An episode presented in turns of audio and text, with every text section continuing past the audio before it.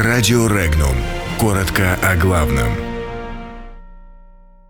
Минск сделал выбор в пользу России, Индия в пользу Су-57.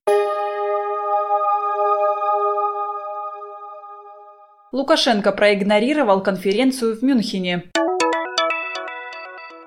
Индия заинтересовалась истребителем Су-57. Уволены главы трех районов Петербурга. Препарат от кашля Эриспал оказался опасен. В Красноярске взорвался жилой дом. Есть жертвы.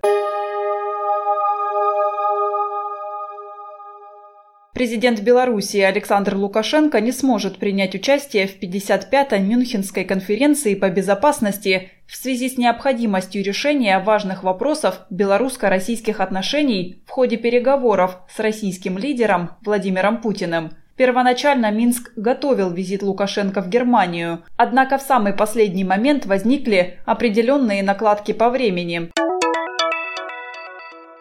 Истребитель пятого поколения Су-57, разработанный в России, заинтересовал представителей Индии. Теперь командованию военно-воздушных сил Индии в рамках стратегического планирования придется решить вопрос, приобретать ли несколько экземпляров машин нового поколения или наращивать количество выпускаемых по российской лицензии в Индии Су-30 МКИ.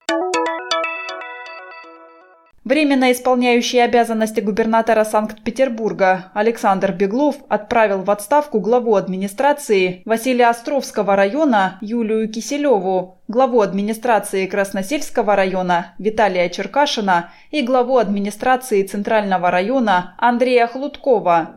Помимо увольнений, Александр Беглов принял решение о депримировании глав районов председателей профильных комитетов правительства города и членов правительства Санкт-Петербурга. Противокашлевый лекарственный препарат Эриспал производства французской компании лаборатории Сервье отзывается из обращения в России. У действующего вещества препарата фенспирида выявлено негативное влияние на работу сердца. В России Эриспал внесен в перечень жизненно необходимых и важнейших лекарственных средств.